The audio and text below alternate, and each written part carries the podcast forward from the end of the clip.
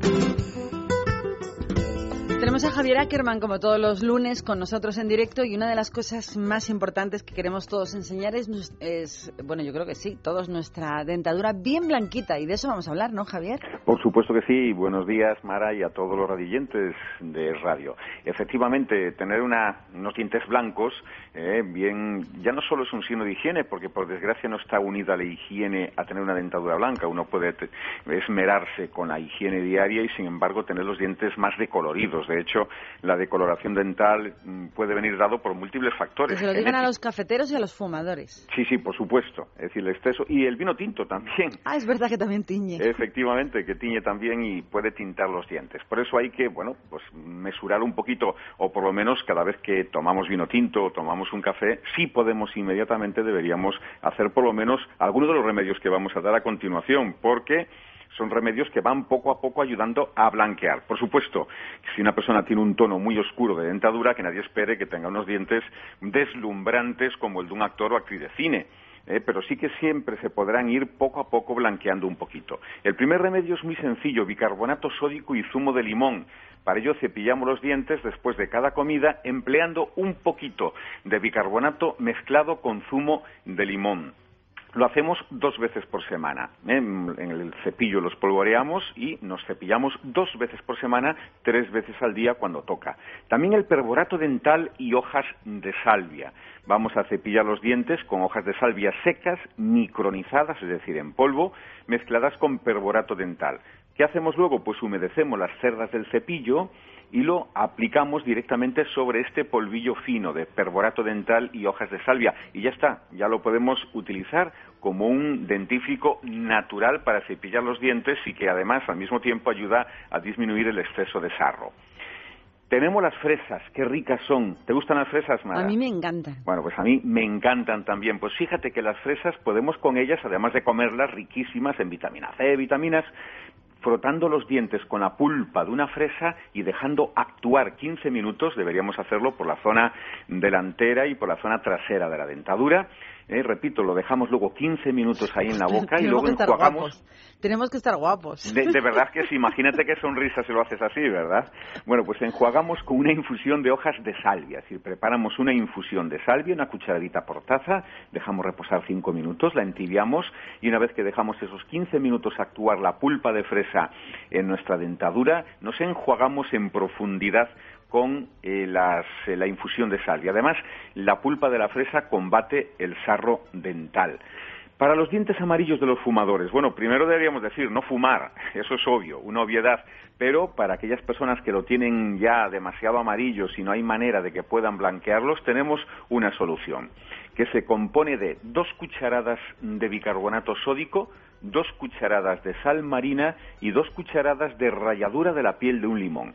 Esto todo lo mezclamos bien y lo que hacemos es colocar en un cuenco todos los ingredientes y le añadimos un poco de agua lentamente a medida que los vamos mezclando, hasta conseguir una consistencia pastosa y homogénea, no demasiado líquida ni muy espesa tampoco. ¿Qué hacemos? Pues empleamos un poquito de esta pasta para cepillarnos diariamente con este preparado mínimo dos veces por semana. Por ejemplo, un martes o un jueves, ¿eh? dejando unos días por medio. El aloe vera, el aloe vera tiene múltiples aplicaciones. Ya hemos dado muchos remedios en este programa, en este espacio, eh, desde que hemos empezado, pero hoy lo vamos a dar para blanquear la dentadura.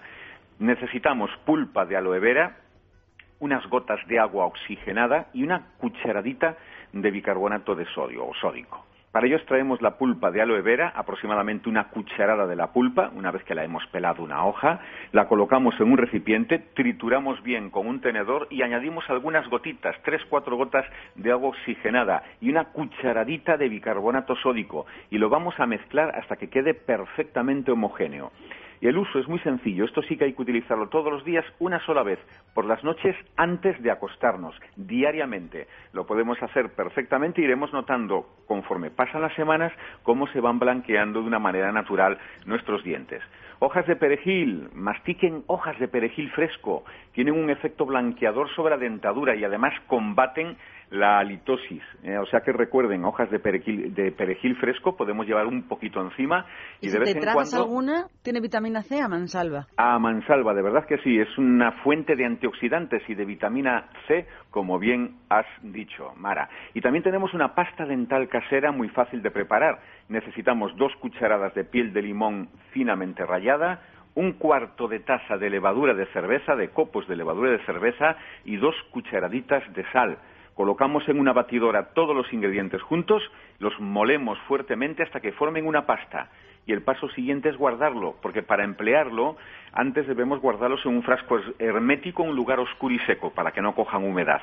Y antes de emplearlos, pues vamos a usar un cepillo húmedo. Humedecemos un cepillo, espolvoreamos un poquito de esta preparación y ya está, ya estamos activando esta pasta dental casera. Recuerden que lo que limpia una dentadura no, es- la espuma. Muchas personas van a aquellas pastas dentales que hacen muchísima espuma. La espuma, bueno, pues sirve para ser un saborizante, inclusive un efecto psicológico de limpieza, pero realmente esto limpia igual que una pasta dental con muchísima espuma y bueno, y tenemos ahí también la salvedad que podemos alternar, no solo tenemos que utilizar si lo deseamos solo esta pasta dental, podemos utilizarla por ejemplo pues una vez al día. He visto, que se repite, he visto que se repite el limón y la sal. Sí, el limón y la sal, primero la sal tiene un pequeño efecto suavemente abrasivo sin llegar a rayar el esmalte.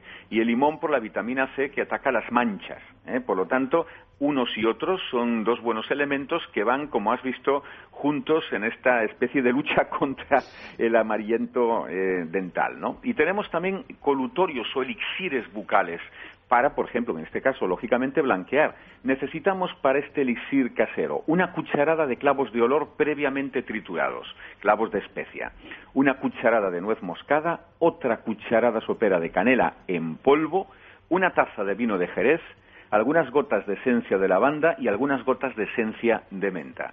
Para realizar este sencillo enjuague, lo que debemos hacer es colocar la canela, los clavos de olor triturados y la nuez mo- moscada a macerar en el vino de Jerez durante un periodo de tres a cinco días. Luego solo tendremos que añadir el resto, las eh, gotitas de esencia de lavanda y de menta. Cuando vayamos a emplearlo debemos tener cuidado de emplear una cucharilla, por ejemplo, de las de café pequeñitas, pues tiene un sabor muy fuerte, pero puede resultar ideal para blanquear la dentadura y además proporciona un aliento fresco. Y como beneficio añadido previene las molestas aftas bucales, esas heriditas que a veces nos hacen la vida Que imposible. conocemos como llagas. Sí, efectivamente, además son muy molestas.